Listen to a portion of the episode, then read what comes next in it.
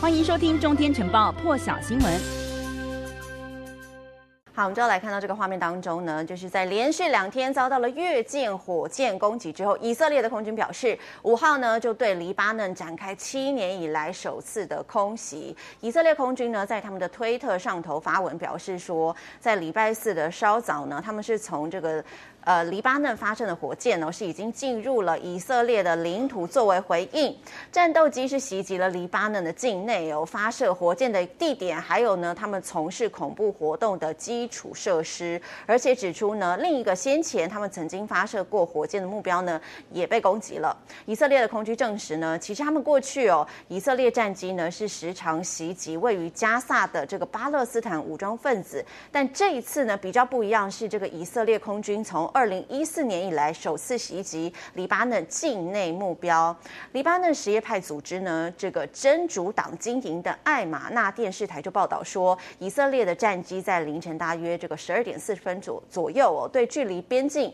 十一公里的这个马穆迪亚镇外发动了两次空袭。起因呢，是因为黎巴嫩之前朝以色列发射了一共三枚火箭，当中有两枚呢落在了以色列北部的城镇，当时呢一共是造成了有四四人因为这个压力症状接受治疗。那么根据路透社的报道呢，四号这一天，黎巴嫩南部地区是发射了两枚火箭攻击以色列的北部，当时没有造成伤亡。因此呢，以色列在昨天也立刻对黎巴嫩的火箭设施发动了空袭反击。因为这个黎巴嫩的南部呢是以这个亲伊朗的真主党为大宗，以色列上星期呢才指控伊朗袭击油轮导致两人死亡，也让两国关系因此变得相当的紧绷。另外一个话题来关注到的是，美国 CNN 报道说呢，这个白俄罗斯的威权政府最近在森林的深处疑似呢修建一座这个拘留营，可能推测打算要用来关押一些异议反对派的人士。加上最近呢有一连串打压事件，也让国际之间更加的担忧这个白俄罗斯的人权状况。CNN 在报道当中指出呢，这座营区距离首都明斯克大约有一个小时的车程，占地有八。八十多公顷。根据 CNN 见过影片还有目击者的说法呢，说这个营区哦是有三层的电网包围，有监视器，也有军人守卫。外头呢也有这个标识牌写着禁止进入。里面呢是有好几栋的这个新整修的建筑物。CNN 指出呢，这个地点原本是苏联时期存放飞弹的设施，但是目前还不清楚有多少部分建筑是已经翻修过了。而这里可能呢是作为白俄罗斯的政治犯监狱，反对派的运动人士就担心说，这个总统卢卡申科政府在这个传统监狱爆满的状况下呢，可能就会动用这样粗糙的拘留营来关押异议人士。卢卡申科在去年总统大选呢赢得了连任，但是过程是引发争议，也因此掀起了大规模的反政府抗议活动。由于这一场选举呢即将在今年的八月九号届满周年，外界推测呢可能会再度出现示威活动，也令外界更加担忧白俄罗斯当局呢将会发动新一波的打压、逮捕异议人士。不过白俄罗斯政府呢目前尚未对这个 CNN 的报道做出任何回应。那白俄罗斯的人权议题呢引发争议，最新一个例子。子呢，就是最近到日本参加这个东京奥运，有一名白俄罗斯的运动员，女性运动员哦，她叫做提马诺夫斯卡娅。在八月一号的时候呢，她说她在她的 IG 上头，因为批评了白俄罗斯的奥委会官员之后呢，她就被迫前往东京机场要离境了，所以她不得不向日本的警方来求救，以免被押上这个回到白俄罗斯的班机。那么她已经在昨天呢抵达了波兰首都华沙，而且在当地呢，获得了这个波兰的难民身份，还有人道签证。好，另外来关注到的是，南韩总统文在寅是表示呢，这个南韩政府将会把这个疫苗、半导体还有电池列为南韩国家的三大战略技术领域。文在寅表示呢，南韩除了将会大力拓展疫苗的研发，还将提供减税优惠，鼓励投资，并且促进关键材料、零件还有设备的生产，以及这个技术自主，建构疫苗产业的生态链，让南韩的疫苗生产力呢可以达到最大化。另一方面，也可以确保这个疫苗的自主权。同时呢，要把韩国打造成全球的疫苗中心。文在寅就表示呢，按照这个计划，韩国每一年呢将会培育大约两百名的医学专家、一万名的临床事业专业人才，还有两千名的生物制药人力。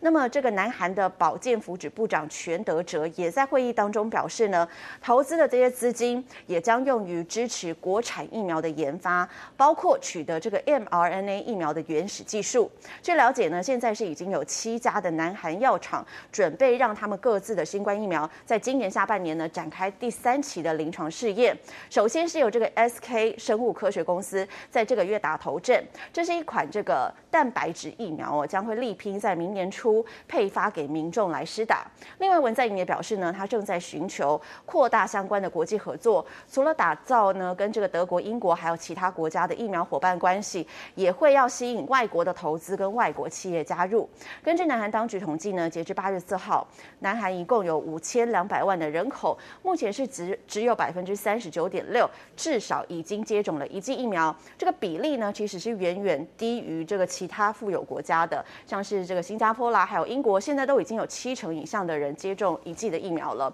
而已经接种两剂疫苗的南韩民众呢，比例更只有百分之十四点四。不过，南韩当局表示呢，原定九月底让已经接种第一剂疫苗的这个民众呢，比例要提高到百分之七十的这个计划，目前是进展顺利。预估呢，大多数打过第一剂疫苗的南韩民众，可以在今年的十月底到十一月初完成第二剂的接种。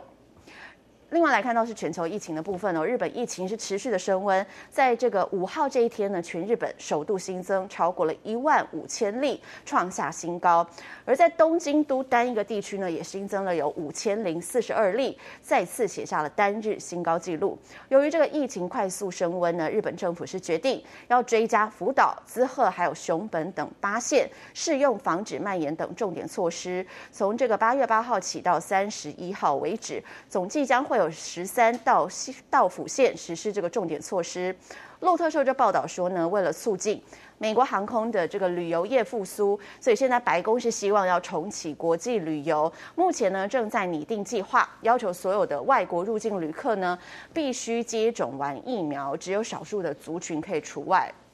白宫发言人沙奇呢，在今天也证实哦，要求打完疫苗才可以入境，确实是美国跨部会工作小组呢考虑的方案之一。不过目前这个想法呢还在研议当中，尚未做出最终的决定。沙奇表示呢，美国现行的这个旅游限制引发了外界不少疑虑，也缺乏一致性。因为有人会问说，诶，这个哪一个国家疫苗接种率明明就比较高，为什么仍有限制呢？所以跨部会小组是希望说，以美国公众的健康为核心，研拟出一套安全。而且具有一致性的国际旅游政策，提供外界一个公平而且容易理解的指引。但他强调说呢，考量到现在这个 Delta 变异株仍在肆虐，美国目前呢仍然会维持现有的旅行限制，但希望呢在重启国际旅游的适当时机来到之前呢，美国政府已经有准备好一套做法。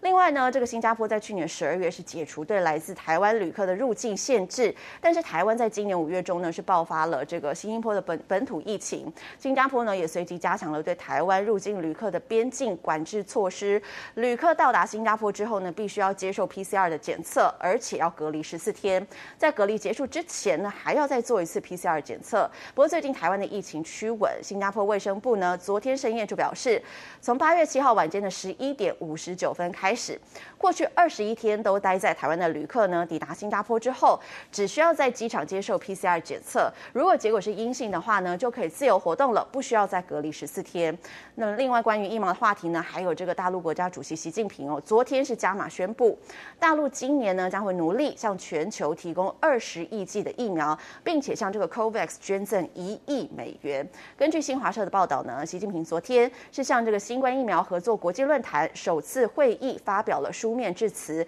也做出了以上这些宣布。习近平表示呢，大陆会继续尽己所能，帮助广大发展中的国家来应对疫情。今年全年呢，大陆将会努力向全球提供二十亿剂的疫苗。他说，大陆决定向 COVAX 捐赠一亿美元，用于发展中的国家分配疫苗，也愿意和国际社会一起推进疫苗国际合作的进程。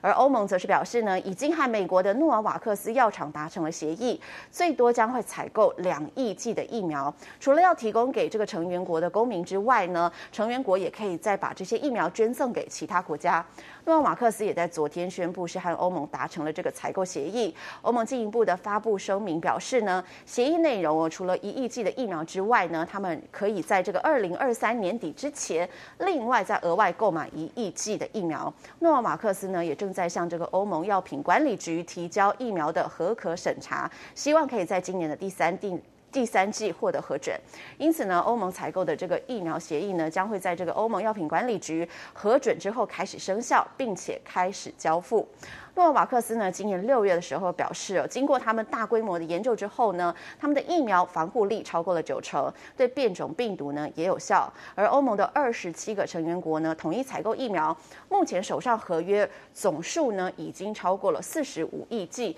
欧盟呢，除了确保他们自己使用无虞之外呢，也对外运用。成员国分配到疫苗之后呢，可以捐赠给中低收入国或是其他的国家。以上就是这一节最新的国际讯息，提供给您。更多精彩国际大师，请上中天 YT 收看完整版，也别忘了订阅、按赞、加分享哦。